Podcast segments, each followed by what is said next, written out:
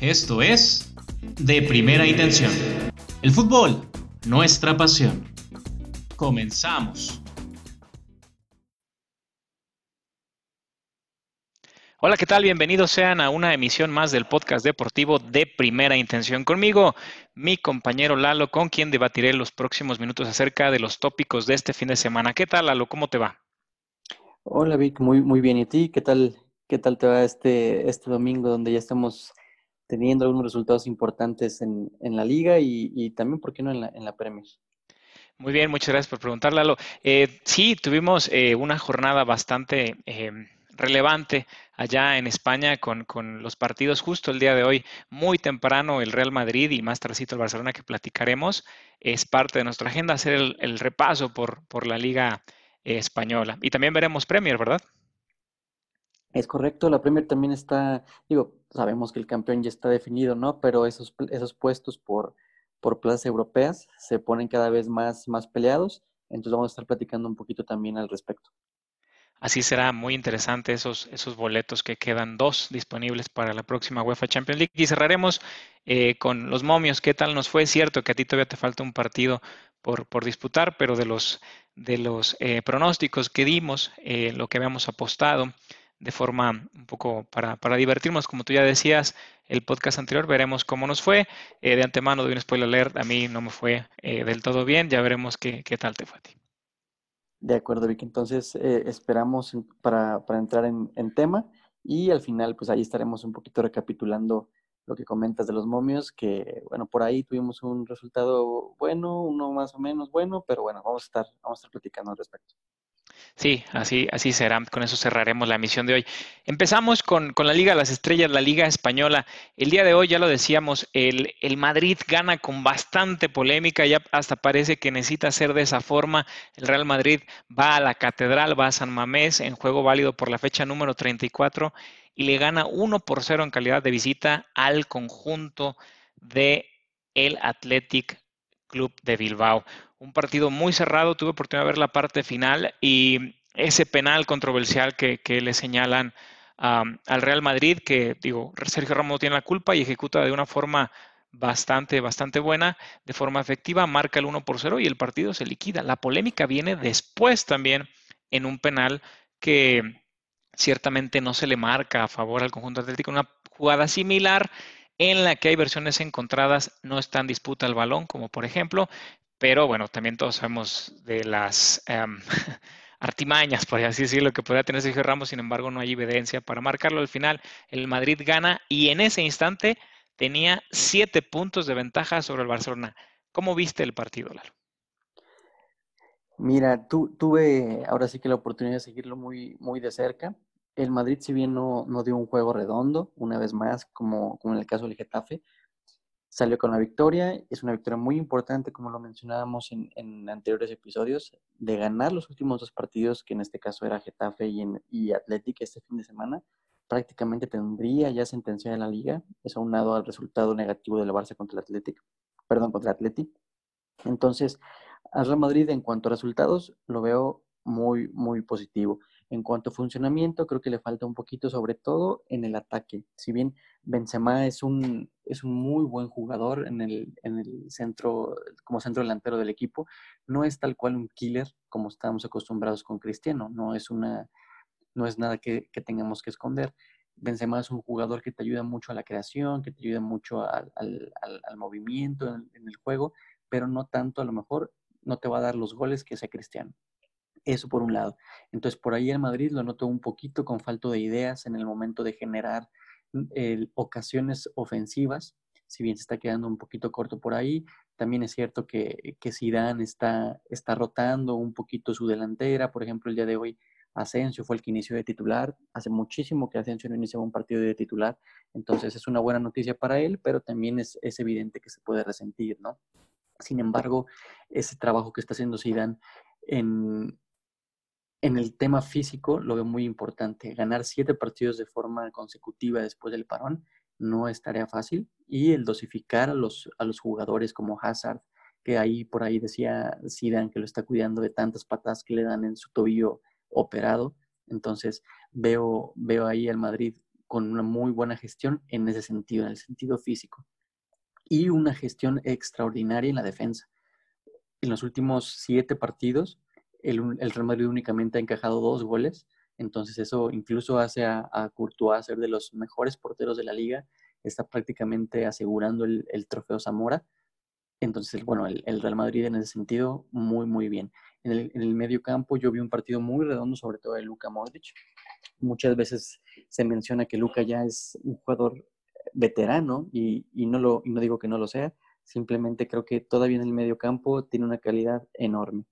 Por ahí se nota también de repente la ausencia de la titularidad de Tony Cross. Tony Cross es un, un, jugador muy importante, entonces claro que se resiente, ¿no? Pero ahí es donde yo le veo un mérito muy importante a este equipo y muy importante también a Zidane. Muchas veces dicen, sobre todo ahí algunos, algunos medios antimadridistas, por llamarlo así, lo que pasa es que Zidane tiene mucha suerte. Bueno, yo no conozco un entrenador que teniendo únicamente suerte haya ganado lo que ha ganado Zidane en tan poco tiempo, ¿no? Pero eh, nada más para, para concluir con el tema del partido, si bien creo que el Madrid pudo, eh, merece, eh, mereció el, partido, fue el que al final lo buscó más, eh, aunque no con, no con tanta claridad como se le exige al Madrid, pero fue quien lo buscó más. El Atlético prácticamente no tuvo ningún problema en, o sea, qué darle a Courtois. Entonces, por ahí las, las críticas o las quejas del Atlético de Bilbao me parecen totalmente fuera de contexto y también fuera de contexto todo lo que se menciona cada semana, en cuanto al, en cuanto al. Siempre que gana el Madrid, tiene que haber quejas de los antimadridistas, tiene que haber quejas de los del Barça, entonces se me hace algo muy cansado ya, incluso hoy Zidane dijo que, que cómo es posible que, que, falten el respeto de esa manera los jugadores del Madrid, ¿no? Y yo comparto eso. Nada más para, para terminar con ese comentario, no quiero andar mucho en polémica porque para mí ni siquiera la hay. Entonces, el penal que le hacen a Marcelo es un penal y punto, porque es falta. Si, Marcel, si el jugador del Athletic no obstruye a Marcelo con ese pisotón, Marcelo puede jugar el balón. Entonces, al momento de obstruir con un pisotón a Marcelo, a estar en disputa con el balón, Marcelo queda fuera de jugada totalmente. Entonces, es, es falta de libro en, en, el área, en media cancha, en donde quiera que me digas. Ahora, por el lado del Athletic, o sea, es cierto, hay un pisotón de Sergio Ramos, claro que lo hay, pero mm, por ahí me, me, me, me, cuesta, me causa un poco de conflicto los que dicen que el VAR debió haber entrado. Entonces, los que dicen que el VAR debió haber entrado, simplemente no conocen el reglamento que tiene que ver con el VAR. Así de sencillo, Vic, porque el VAR únicamente puede entrar cuando hay una agresión o cuando hay una falta estando el balón en juego. Ninguna de las dos eh, eh, reglas se cumplen para que el VAR pueda entrar y pueda enseñar un penal a, en contra del Real Madrid. Entonces, eh, a lo mejor a algunos les guste la regla, a lo mejor a algunos no les gusta la regla. Lo cierto es que, al menos en esta ocasión, para mi gusto fue aplicada de una manera correcta. Entonces, yo creo que sobre todo la gente del, Barça es, es, bueno que, que, haya polémica. El fútbol aparte es, es, polémica, es parte de los ingredientes que tiene el fútbol. Eso no se puede negar, pero el echarle la culpa, como decía hoy el, presidente del Barça, al VAR, creo que es, es tener muy poca autocrítica y, y el simplemente el, el no reconocer cuando un equipo a lo largo de 34 ya jornadas fue mejor que tú.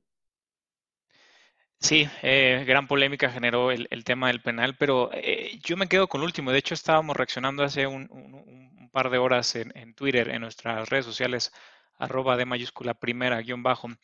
Eh, la declaración me parece desafortunada de Josep Bartomeu, porque en un momento donde al Barça, se, hoy cierto, ya hablaremos ahorita de la exhibición del conjunto Valgrana en el Madrigal, en un momento en que el club pasa o está tan cerca de, de perder la liga, eh, no puedes venir con una, una declaración uh, señal. Es como justificarte, ¿sabes? Y, y, y, eso no lo puede hacer el líder de una institución o el que está en, en uno de los puestos más importantes dentro del club. Me parece muy desafortunado. Eh, simplemente me quedaré con eso, no, no entraré en más detalle porque también es darle importancia a una declaración, eso, desafortunada, donde creo que habría que meter más tiempo a otras situaciones. Eh, la declaración completa es que siempre favorece al mismo equipo. Bueno, la polémica, como tú dices, siempre es así, ¿no? Hemos vivido temporadas anteriores donde la crítica era al revés. El Barcelona solía siempre tener un penal. De hecho, una estadística importante que, no sé si hace una temporada o dos, el Barça solía tener eh, ciertos penales y bueno, se juzgaba de la misma manera. Siempre el que esté arriba va a ser juzgado, en este caso le toca estar al Madrid en el superliderato y ya lo decíamos en nuestro podcast anterior, vemos muy difícil de acuerdo al calendario que, se le vaya a quitar, porque incluso en caso de empate, tú habías mencionado, el gol average, que es eh, los enfrentamientos directos, donde el Madrid tiene ventaja con un empate y una victoria, el 2 a 0 en el Santiago Bernabéu, es prácticamente la liga está ahí, salvo catástrofe del conjunto blanco, no va a pasar y lo de Bartomeu simplemente desastroso, me parece. Sí, sí, Vicky. Sea, el Barcelona nadie duda que es un equipo grande, eso no, no está fuera de, eso no está en la discusión, pero sí, el, el quererse, para mí es curarse en salud, el decir, ¿saben qué? El VAR es el problema, el VAR es quien está, está beneficiando y perjudicando a un otro equipo, creo que para mí es algo muy simplista, algo muy simplista el decir o echarle la culpa únicamente al VAR o a los árbitros en general y el no tener esa autocrítica de nosotros no tuvimos una temporada correcta, no, no tuvimos la temporada que esperábamos con nuestros refuerzos, ni siquiera pudimos meterle un solo gol al Real Madrid, que es el primer, el primer lugar en este momento, empatando 0-0 en el Camp Nou y perdiendo 2-0 en el Santiago Bernabéu. Entonces a mí me parece un poco el, el, decir, bueno, le echamos la culpa al VAR, a lo mejor perdemos la liga, pero nuestra justificación es que el VAR ayudó al de siempre. Entonces eso por ahí se me hace que no está bien y no por defender al Real Madrid, simplemente creo que en el tema arbitral, en el tema del VAR y, etcétera, siempre va a haber polémica con los equipos grandes. Te llamas Real Madrid, te llamas Barcelona, te llamas Manchester United. Normalmente el VAR, o, o, más bien el cuerpo arbitral ante la duda, es lo más común ver que se beneficie, entre comillas, por así decirlo, al equipo grande. No digo que sea lo correcto en todas las ocasiones, simplemente fue una tendencia normal y que si hoy le pasó al Madrid con polémica, mañana seguramente le pasará al Barça o le pasará al Atleti o al Bayern Múnich, a cualquier tipo de equipo que sea grande, ¿no? Entonces creo que eh, ese tema de los árbitros cada semana ya está un poco, un poco gastado. Sí, sí, coincido en que, en que digo, es por demás y es, una, es una constante en las ligas del mundo. Eh, tendrá que trabajar Bartomeu en las cosas que a él le competen y no fijarse en lo que le pasa a los demás. Tú lo decías en algunos podcasts anteriores. Bien, ahí está el Madrid. Como sea, gana y es importante. Ramos eh, siendo clave y fundamental. Y hablando de él, precisamente, la amarilla que recibe el día de hoy, Lalo, junto con Dani Carvajal, serán baja por acumulación de tarjetas para el próximo juego contra el Alavés. Digo, es cierto, el Alavés es número 15 y pelea por no descender, donde el español ya está prácticamente eh, descendido.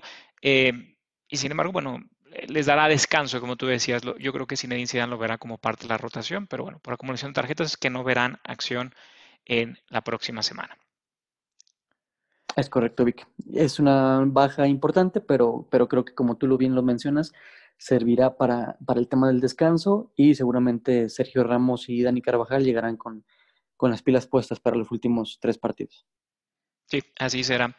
¿Y qué pasó más tarde el día de hoy como parte de la misma fecha número 34 en el Madrigal? El Barcelona dio cátedra. Es un Barcelona que desconocíamos, es un Barcelona que hasta la podcast anterior eh, no encontrábamos ni por dónde podría jugar.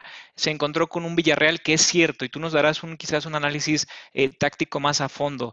Eh, el Barcelona venía de jugar con un equipo muy ordenado defensivamente y, y que es, perdón, la expresión un trabuco en el medio campo como el Atlético de Madrid a tal grado la referencia que al Liverpool, al mejor equipo del mundo hoy por hoy, lo eliminaron de la Champions, ¿no? O sea, vienes de un partido tan cerrado contra el Atlético y luego te topas con un Villarreal que es un conjunto, hoy número 5 de la tabla, que opta y gusta por el buen fútbol. El Villarreal de esta temporada es un, es un, equipo que le gusta ir alegremente al ataque, por así decirlo. Esto le dio espacio al Barcelona y nos tocó ver quizás de las mejores exhibiciones de la temporada del conjunto Valgrana. 4 por 1 le ganan al submarino amarillo de visita. Empezó con un autogol ahí eh, desafortunado de Pau Torres. Una pequeña reacción del Villarreal. Al final, Suárez, Griezmann y Ansu Fati, el chaval de 17 años, acaban liquidando esto 4 por 1. Un gol anulado por ahí, creo que a, Lionel Messi. Eh, no creo que le alcance al Barcelona. Esto ilusiona a, sus, seguidores, obviamente. Es mejor tener una liga así, es mejor que no se despegue. La competencia siempre se da en el beneficio de todos. Irán contra el español ya descendido, ya descendido el español, no hay forma de que se levante. Es un derby, es el derby de la ciudad. Eh, y sin embargo, aunque ganara todos el Barça, para mí la liga está sentenciada. ¿Cómo viste hoy al Barcelona? Claro. Muy bien, lo vi con un partido, como mencionabas, redondo, lo que esperábamos del Barcelona, ¿no? O sea, eso es lo que realmente nosotros queremos ver en la, en la cancha, no en la, no en la directiva, no sigue que se tiende dice cierta cosa, si Piqué ya se está enganchando con Sergio Ramos. Lo que pasó el día de hoy creo que fue lo mejor que le pudo pasar al Barça, independientemente del Madrid.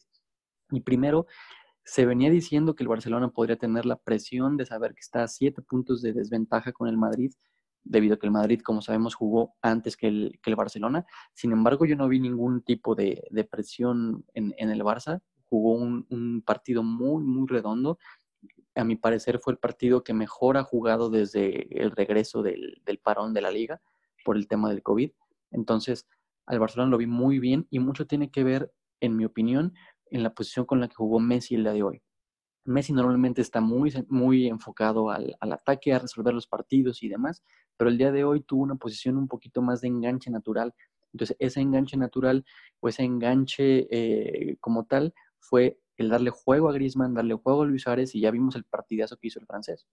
Entonces creo que Messi fue muy importante, muy importante el rol que tomó hoy en, en la cancha y, y, por qué no decirlo, cuando decimos que, que Setién se equivoca, lo decimos sin ningún problema, pero en este, en este partido creo que Quique Setién fue muy inteligente al poner a Messi en un rol más protagonista y no, no solamente protagonista en, en, meter goles, porque Messi sabemos que el día de hoy no, no, no, no encajó ningún gol, no marcó ningún gol, pero esos, esos eh, asociación que vimos con, con Griezmann, esa asociación con Luis Suárez que viene de temporadas atrás, creo que fue algo que sí puede ilusionar al Barça, al menos como tú dices, la, la liga está muy complicada, la liga ya no depende de sí mismos, pero pelear hasta el final, como es la, la ideología del conjunto catalán, ¿no?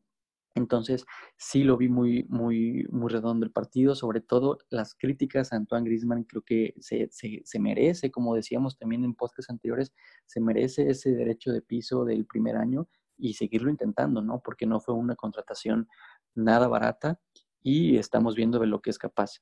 Dudar de Griezmann es dudar del fútbol prácticamente, claro que ha tenido una, un, un año complicado, ha metido, ha metido sus goles importantes y demás, pero no ha sido a lo mejor lo que se esperaba, ¿no?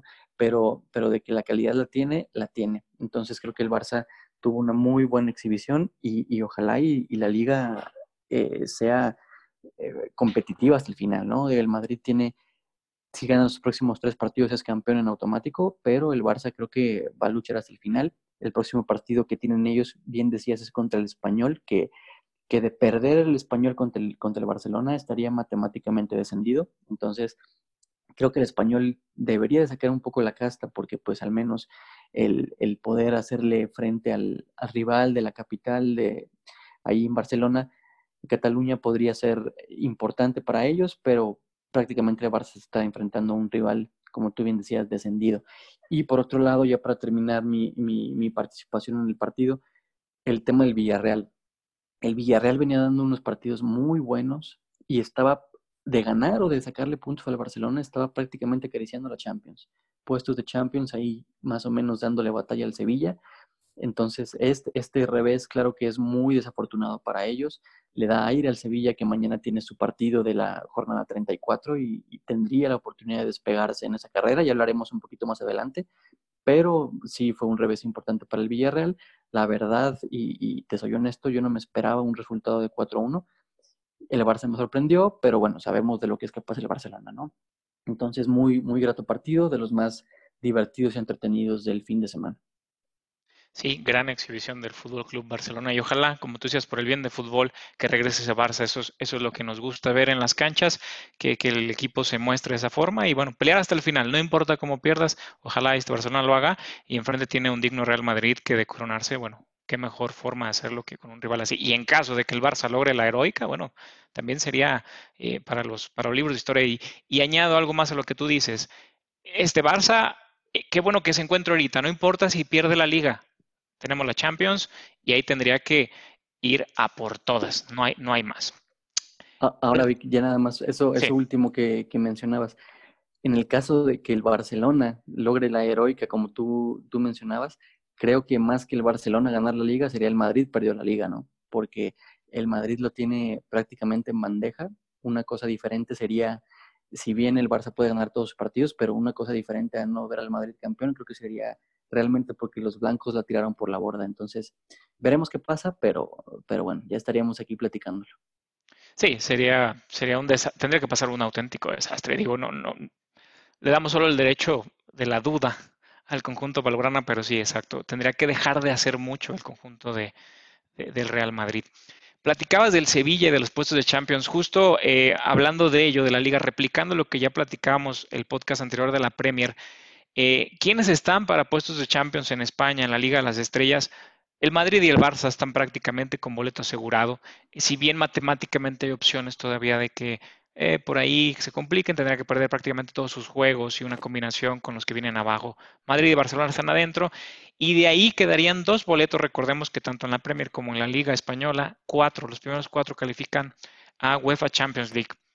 Teniendo entendido eso, quedando dos boletos en disputa, eh, quiero preguntarte, Lalo, ahorita te daré yo mi opinión, ¿quiénes son tus dos candidatos que van a acompañar al Madrid y al Barcelona en la próxima edición de la UEFA Champions League, teniendo en cuenta lo que viene. Y ya decías tú el juego pendiente del Sevilla.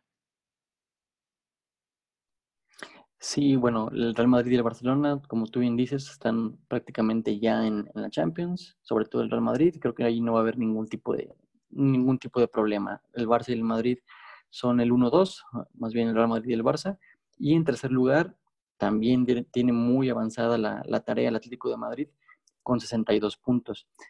En algunos episodios anteriores mencionábamos que antes del parón de la liga, eh, por este tema de la pandemia, el Atlético de Madrid había tenido problemas e incluso llegó, llegó a estar en posiciones sexta, séptima lugar, en el que realmente no estaba en posiciones de Champions, sino en, en de UEFA Europa League. Después de este, de este parón ha tenido una consolidación total en ese tercer puesto, donde ha, ligado partidos ganados muy importantes y ese partido que donde le saca puntos a Barcelona en el Camp Nou también muy importante para ellos. O ahora en este momento ya con 62 puntos, creo que, creo que la tiene muy, muy, no segura tal vez, pero creo que sí está muy avanzado el Atlético de Madrid en ese tercer lugar, a pesar de que el Sevilla ganando el día de mañana podría colocarse en 60, únicamente dos puntos atrás del Atlético de Madrid. Creo que, creo que el Atlético de Madrid va a estar ahí va a ser tercer, tercer, tercer lugar asegurado en, en esa disputa por el boleto de la Champions. Prácticamente es lo que se juega el Atlético, ¿no? Mañana vamos a ver el Sevilla, qué, es lo que hace en casa. Creo que el Sevilla tiene una muy buena oportunidad de despegarse del, del problema o del mal resultado que tuvo tanto el Villarreal como el Getafe. Entonces creo que el Sevilla también de ganar el día de mañana tiene un partido, digamos, a modo para poderse colocar a 60 puntos y ya serían 6 puntos de diferencia con el, con el Villarreal, 6 puntos y 12 por disputarse. Entonces, creo que, el Atlético de Madrid y el Sevilla van a estar en la próxima edición de la UEFA Champions League. Una lástima por el Getafe porque parecía que podía, que podía también por ahí colarse la Champions League. El día de hoy no tiene un buen resultado contra los Asuna, empata a cero y eso le perjudica también un poquito, ¿no?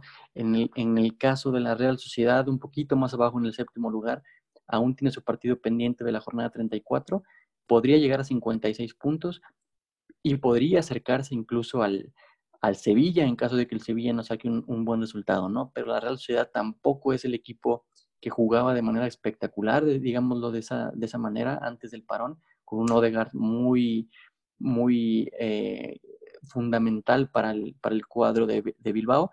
Pero bueno, la Real Sociedad no, no pierde la esperanza, ¿no?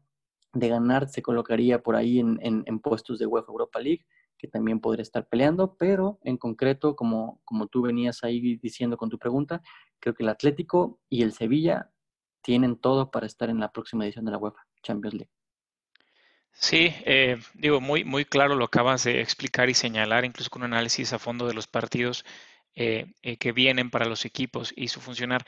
Eh, hago ciertas acotaciones, coincido, arrancamos Atlético y Sevilla van a ser los, los que acompañan al Madrid y al Barcelona en la próxima de la UEFA Champions League, salvo alguna sorpresa, pero, pero no ocurrirá, siempre pasa esto en las ligas de que es cierto, hay sorpresas en el transcurso, pero recordemos que es una temporada larga, dos vueltas en la que todo se suele asentar y un grupo y un equipo de la calidad del Atlético y uno como del Sevilla sí o sí tendrían que estar dentro de los candidatos para ir Champions. Y dan, sin lugar a dudas, las acotaciones, eh, te hago un par. La primera es el Atlético. Este Atlético, eh, diríamos muchos, es que después del parón futbolístico vemos un nuevo Atlético de Madrid, muy diferente al que decíamos, decías tú bien, estaban sexto, séptimo a la tabla. Bueno, el envío anímico que les debió haber dado a eliminar a, Liverpool en Anfield, sin lugar a dudas. Yo veo un post, un equipo después de, esa, de, esa, de ese gran logro. Eh, en el caso de otros equipos, que es mi segunda acotación, como Getafe y Villarreal, tuvieron sus momentos y no lo supieron aprovechar. Algo similar a lo que le puede pasar al Leicester, que despertó este fin de semana y vamos a platicar en el último punto del podcast. Eh, Getafe lo tuvo ahí, fue tercero y se fue desinflando de a poco es un equipo que a lo mejor no tiene la profundidad en cuanto a plantel que lo tienen los otros ya mencionados. Eh, creo que las aspiraciones más reales del Getafe, Villarreal, Real Sociedad e incluso el Atleti de Bilbao irán y apuntarán, como tú ya decías, para Europa League, en donde la competencia no está eh, tampoco tan, tan ganada, por así decirlo, porque vienen rivales como el Valencia, el propio Granada y el Osasuna que pelarán hasta la última fecha. Pero sí, para Champions creo que en España estamos claro y son los cuatro que acabas de mencionar. Es correcto, Vic. Y nada más eh, terminando con, el tema para pasar al siguiente dentro del podcast. El Getafe es, de los equipos que mejor jugaba antes del, parón, pero tuvo unos partidos donde perdió puntos de manera increíble.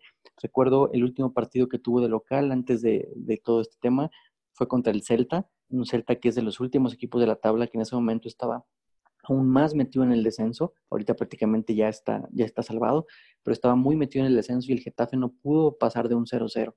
Después, en este momento, contra los Asuna, unos Asuna que, que es de mitad de tabla, unos Asuna que no es nada espectacular por, eh, por sí mismo, prácticamente su, su, su, intención era salvarse del descenso y el Getafe también no puede pasar del 0-0, ¿no? Entonces, eh, oportunidades ha tenido el equipo, Bordalás eh, es un entrenador que los ha sabido tener en muy buen nivel, pero creo que sus aspiraciones se van a quedar, como decíamos, en, la UEFA Europa League. Sí, así será. Y esperar qué pasa, porque ahorita que mencionabas a los Asuna, que exacto, su obligación primaria era no descender, eh, un encuentro clave por el no descenso que quizás en una misión posterior hagamos este, esperando qué pasa con el español. El conjunto del Vasco Aguirre este fin de semana le gana justamente al español y queda aún respirando. Es cierto, ocuparía pasar alguna cierta combinación de resultados, pero aún vive el conjunto que dirige eh, nuestro compatriota Javier Aguirre allá en España. Es correcto, ya veremos qué pasa. Tal vez en, futuros eh, podcasts podemos hablar un poquito más a fondo del Vasco, pero creo que tuvo un, año muy cuesta arriba por muchas situaciones como la venta de jugadores importantes. Pero bueno, ya veremos qué pasa con el Vasco. Ocupa un milagro, pero esperemos que por el bien de, los mexicanos, por el bien de los mexicanos en Europa, pueda ocurrir ese, ese milagro. Así es, esperemos novedades en esta semana y este, estaremos platicando al respecto. Cerramos con nuestro tercer tema, haciendo un viaje desde la península ibérica hasta la isla del fútbol, hasta la Gran Bretaña, donde en la Premier League eh, les vamos a traer el update de los cuatro equipos que habíamos platicado como si bien no em, ya clasificados, candidatos para hacerlo a la próxima edición de la UEFA Champions League. Estamos hablando de Leicester City, el United, el conjunto de Wolverhampton y el Chelsea. Y hubo acción este fin de semana, acá es la fecha 33, una menos que allá en España, y todo empezó allá en el King Power Stadium, donde el conjunto de Leicester ganó tres goles por cero, Lalo, en una gran exhibición. Yo estaba cuestionando a Jamie Vardy, así como platicamos de Griezmann y compañía. Bueno, en Inglaterra se cuestionó mucho a Bardi. Bardi llega a la cifra de 100 goles, de hecho marcó el 100 y el 101, y decíamos, cuando está bien Bardi, el Leicester lo resiente y cuando está mal, de igual forma. En este caso, el Leicester que tú mencionabas la edición anterior, que estaba en tercer lugar y que no deberíamos de descuidarlo porque él tenía la ventaja competitiva de estar encima de sus más cercanos seguidores, bueno, pareciera que nos escuchó y le ganó 3 por 0 al Palace. Sí, es, fue un muy buen partido del equipo de los Foxes, como bien dices, y Jimmy Bardi haciendo historia, ¿no? No, no son muchos los jugadores que pueden decir tener 100 o más goles dentro de la Premier League. Él lo acaba de conseguir y, claro que es algo, algo extra anímicamente para, para él. Pero en cuanto al equipo en general, saca un, un, partido muy importante, tres puntos vitales, porque de no haberlo conseguido, prácticamente se rezagaban en la clasificación. Ya veremos los resultados de los demás equipos contendientes por ese tercer y cuarto lugar para ir a la Champions League. El Leicester City lo, lo pudo sacar de buena manera, tenía que aprovechar el jugar en su estadio Mismo caso que el, Chelsea y el Manchester United, que tuvieron muy buenos partidos, partidos redondos, tenían que puntuar de tres y, lo hicieron. Sobre todo, me quedo con la exhibición del Manchester United. empezó un poquito mal el partido, empezó perdiéndolo incluso, posteriormente incluso estuvieron tres goles a dos, donde se veía que los podían alcanzar, pero creo que el Manchester United ha tenido un muy buen regreso también. Creo que muchos equipos han tenido ese, ese, ese lapsus en el que veíamos que estaban con dificultades, eh, incluso en la, en la, liga, y posteriormente les ha venido bien este, este parón. ¿no? Uno de ellos es claramente el Manchester United, que está afianzándose en esa quinta posición y, va a pelear hasta el final entrar en, en, esa cuarta. El, el, tema a mí que me decepcionó un poquito fue el tema de los Wolves. Yo veía los Wolves fuertes. Este partido realmente tuve la oportunidad de estarlo viendo a detalle y no pudieron generar lo que se venían generando, ni con Adama Traoré, ni con, ni con eh, Raúl Alonso Jiménez. Creo que fue un partido donde los Wolves dejaron ver un poquito sus limitaciones y el Arsenal, que decíamos, da una de cal y otra de arena, pudo sacar esos puntos e incluso acercarse a los puntos que tienen ya los Wolves. Los Wolves de verlos peleando la, semana anterior por un cuarto puesto, peleando con el Chelsea, con el United. Ahora los vemos incluso ya más cerca del, del Arsenal. Entonces ya los vemos más cerca de UEFA Europa League. Incluso les puede escapar si, si continúan con, esa, con ese accionar. Vienen partidos difíciles para los Wolves. Veremos cómo, cómo, cómo reaccionan, ¿no? Pero el Arsenal, para mí, es la sorpresa de la, de la semana. Y no porque el Arsenal sea un equipo menos importante, ni mucho menos. El Arsenal siempre va a ser de los grandes en Inglaterra. Pero veníamos, bien, veníamos diciendo la irregularidad con la que jugaba el equipo, ¿no? De, de Arteta. Entonces, eh, por ahí yo lo vi como sorpresa. Los Wolves se rezagan con 52 puntos al, al, final de la jornada número 33 y sobre todo el Chelsea creo que ya se está acercando cada vez más ahí al, al, al Leicester, está únicamente a un puntito, por ahí sigue la diferencia. Vamos a ver cómo, cómo es la, el, el fin de la liga, ¿no? la Liga Premier, que se va a poner muy intensa en ese 3, 4, 5 y sexto lugar. Entonces, muy interesante va, vamos a, a tener las próximas jornadas. Sí, que eh, que, ya hablaremos también después del tema de la FA Cup que da boleto directo al campeón a, Europa League y eso podría hacer que en Europa League tuviéramos un, boleto más y el campeón va directo a, Champions. Pero eso lo platicaremos en un podcast posterior. Estoy de acuerdo contigo, se pone eh, muy interesante el cierre a destacar eh, tres cosas, una por partido de los, de los cuatro que revisamos, ya hemos platicado de, Leicester, de los otros tres, una exhibición a nota del conjunto del United. Yo destaco Hemos platicado infinidad de veces Bruno Fernández. Bueno, Bruno Fernández eh, no es que no, digamos que ya es algo que conocemos. Mason Greenwood, la joven perla del United, eh, marca dos anotaciones y, se empieza a ver un futuro en el, en el ataque de los Red Devils. Y a eso súmale que tienes a Marshall, tienes a Rashford, ya lo platicamos en la edición anterior. Pogba, Bruno Fernández, este United no es que después del parón sea otro, es que volvieron jugadores que, nos hacía falta para que cobijaran a jóvenes promesas como Mason Greenwood. Entonces, me ilusiona a mí mucho, eh, me, ilusiona en demasía, vaya, eh, el ver el funcionamiento del United. Es cierto, jugó contra el Bournemouth, número 19, que está peleando por no descender y prácticamente es un candidato serio a irse a la, Championship, que es la segunda división de Inglaterra y sin embargo me gustó cómo jugó. Ya juegan a un estilo que les ha dado eh, Solskjaer y ojalá les alcance para Champions. No va a estar complicado porque tienen a los Foxes que van en tercero y la presión del Chelsea es muy, mucha. Eh, entre esos tres definirán los dos boletos. Eh, los Wolves, eh, a lo mejor muy crítico de mi parte, a mí no me decepcionó y, no porque sea malinchista ni, ni otra cosa, pero creo que es muy evidente. Yo logré ver el juego también en lapsos y la jugada es siempre la misma, va por la banda y centran buscando, la de Adama Taure buscando el centro y el remate de, Jiménez. Defendió, y decir que el Arsenal defendió bien, es que ya saben la jugada. Em, eh, le costó por ese lado, no tuvo variantes y la profundidad del plantel de los gols no le da para más. Para mí es una tremenda campaña estar hoy día en el sexto lugar y si ahí acabaran, este, sería maravillosa. Estando peleando con conjuntos del tamaño del Tottenham, del Everton, de, los mismos que ya mencionábamos, ¿no? Liverpool, Chelsea, United, City, Leicester, equipos que tienen un plantel tan vasto, es limitado el de los Wolves y aún así le estás compitiendo al top 5 de, la Premier. Para mí es asombrosa la campaña. Este Arsenal, que sí, es cierto, a veces nos sorprende jugando muy bien y luego pierde la próxima semana. Eh, destaco a Bukayo Saka, también hablamos del futuro en el United con Greenwood. Acaban de renovarle contrato la semana pasada a Saka y justo marca gol. Qué buena forma de festejarlo. Y un Lacazette que viene de la manca para marcar el segundo. Eh, Creo que el Arsenal estará ahí. Eh, ojalá no se duerma porque podría perder la Europa League. Creo que, tampoco el partido es que le haya pasado por encima al Wolf. Fueron circunstancias, un error en el primer gol en el rechace. Y el segundo, ya cuando el Arsenal estaba buscando hacer el empate, bueno, los agarran mal parados y acaba cayendo el gol de la cassette. Eh, creo que el partido debe haber sido un empate. De hecho, así lo puse en mi, en mi quiniela. Y sin embargo, bueno, circunstancias del fútbol, ¿no? El Arsenal acaba ganando los Wolves, que también está tranquilo que se, que se relajen y se enfoquen más en lo que son sus expresiones, que es la, que es la Europa League. Y el Chelsea, que 3 por 0 venía de una derrota ante el, ante el conjunto eh, del West Ham, dolorosa, 3 por 2, que también fue una sorpresa porque quizás el partido estaba más para un empate.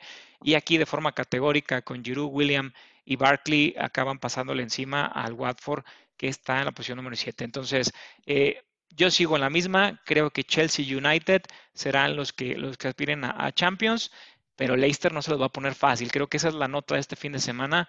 El Leicester dio un golpe en la mesa y dijo, aquí estoy, sigo siendo tercero y hasta que esto no pase, no me den por muerto, ¿no? Eh, bueno, se pondrá interesante el cierre de las fechas allá en la Premier League. Así es, Vic. Eso, eso va a estar muy, muy bueno en, los últimos, en las últimas jornadas. Sobre todo ya veíamos en la, en la, en la última jornada por ahí se cruzan los equipos en cuestión en, partidos directos, ahí el Leicester, el Chelsea, el United y los Wolves. Entonces vamos a ver, vamos a ver cómo, cómo acaba esto. Nada más para el tema de los Wolves y del Manchester United me llamaba la atención lo, lo que mencionabas acerca de la delantera que está, que está formando el, el United, ¿no? Que está haciendo muy buen, muy buenos partidos, está dando resultados y sobre todo está dando goles. Eso me hace pensar ahora lo que discutíamos hace, hace algunas ah, ediciones anteriores, el futuro de Raúl Alonso Jiménez. El, el, presente del Manchester United ilusiona con jóvenes y con, y con gente de, experiencia. Entonces, yo no sé ahora qué tanto el Manchester United realmente se está planteando el, el adquirir a Raúl, ¿no? Porque Raúl, por el precio que lo están cotizando, el llevarlo a la banca creo que no sería lo, lo ideal. Vamos a ver cómo también se desarrolla en las próximas semanas ese tema, pero creo que el Manchester United está encontrando soluciones al ataque. Sí, sí, y sin embargo, aunque es cierto, es muy joven Greenwood, eh, el tema es de la, de la referencia con Jiménez, que a lo mejor en este momento que despierte el chico, que tenga oportunidades y las aproveche, hace que, que le impacte directamente a Raúl Alonso. Veamos, veamos qué pasa, pero eh, digo, es un, es un tema que estaremos monitoreando en las próximas semanas para, para traérselos, pero sí creo que complica, como tú ya dices, la potencial salida de Raúl Alonso, al menos, al menos al Yulante, salvo que haya otros planes que sería a lo mejor gestionar con otros jugadores o potenciales salidas, cosas que no veo, porque este United, este, quien haya tenido oportunidad de verlo el fin de semana, este, ilusiona, ilusiona bastante. Em, creo que es todo por, por, el parte de la Premier. Cerramos con esto la fecha número, decíamos, 33 allá en Inglaterra. Y nos vamos a tu sección favorita, mi querido Lalo, los momios. ¿Cómo nos fue en los momios que vimos la semana pasada? Eh, y creo que si gustas, yo empiezo porque a ti te queda un juego pendiente, que de todas maneras nos darás el update, pero eh, si gustas y estás de acuerdo, empiezo yo con mis resultados. Claro, y adelante, adelante. Vamos a ver qué, tan, qué tanto dinero ganaste esta semana. Bueno, lo bueno es que aposté nada más 100 pesos. Pero los Foxes, yo creí que ganaban al Crystal Palace, de hecho, de forma categórica. Y si tenía dudas en un resultado, era justo en este. Y al final eh, me acaban dando la ventaja. Recordemos que fue un parlay y que yo tendría que verme obligado a atinarle a todos para ganar eh, lo que eran 1.500 pesos por 100. Era muy atractivo.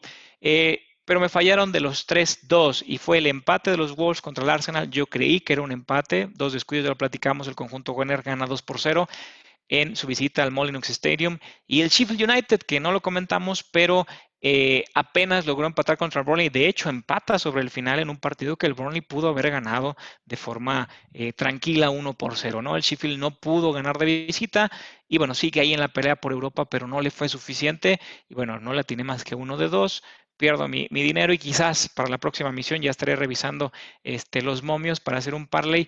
Me vaya un poquito más a la segura, sea más conservador. Quizás incremente el monto de mi apuesta, pero de entrada, bueno, esta semana perdí y bueno, mi capital actual de los 5.000 que tenía, lo bueno que aposté 100, me quedan 4.900, pensaré en una mejor estrategia para la próxima semana. ¿Cómo te fue a ti, mi querido Lalo? Empezamos bien, empezamos fuertes con el, con el partido seguro. Como lo recuerdas, fui un, fui un poquito conservador en, este, en esta semana en el tema de las apuestas, entonces me fui por el Atlético de Madrid, que tenía ese partido contra el, contra el Mallorca, que también prácticamente está ya descendido. Entonces fue un partido fácil, por, por, llamarlo de esa manera, del Atlético. Salió avante y bueno, tuvimos el, primer resultado positivo. Posteriormente yo veía ya prácticamente un segundo resultado positivo con el Celta. El Celta de, haber ganado prácticamente estaba salvado. No fue así y eh, a pesar de, de comenzar ganando ese partido contra el Betis, un Betis que es muy irregular en, la mayoría de sus partidos. Eh, al final el Betis en los últimos minutos encuentra ese empate y bueno, el Celta ya no pudo, ya no pudo recuperarse, ¿no? Ese, ese partido nos, nos afectó un poquito por ahí, el, también el, perder ese parlay. Tenemos un partido pendiente que fue el día de mañana el Sevilla en casa, creo que el Sevilla en casa va a ganar sin, sin mayor problema, pero bueno, ese partido del Celta nos hizo ahí quedar un poquito mal, ¿no? Ya para el día jueves estaremos actualizando los nuevos eh, partidos que estaremos escogiendo para la próxima jornada, donde esperemos tener un poquito más de fortuna y, bueno, empezar a, empezar a ganar un poquito, porque a este ritmo veo que, ninguno de los dos va a conseguir estar aumentando el capital. Entonces, bueno, esperemos que, para el jueves tengamos un poquito más de fortuna, le pensemos un poquito mejor y, bueno, nuestros equipos no nos, no nos fallen. Sí, sobre todo contigo que, que, Fedal al 79 estaba revisando la estadística, es quien marca el gol del Betis en un partido donde yo tuve oportunidad de ver los highlights. Eh, Celta, obviamente por la obligación de no descender, ¿no? Era, era un partido a modo y bueno, finalmente, entendiendo que mañana acá en el Sevilla, este acaba siendo, este, a veces eso pasa, ¿no? Un jugador te acaba este, robando la quiniela, como, ¿cómo, no, cómo olvidar esa, esa famosa anécdota que contaremos algún día de Cuauhtémoc Blanco con el Valladolid?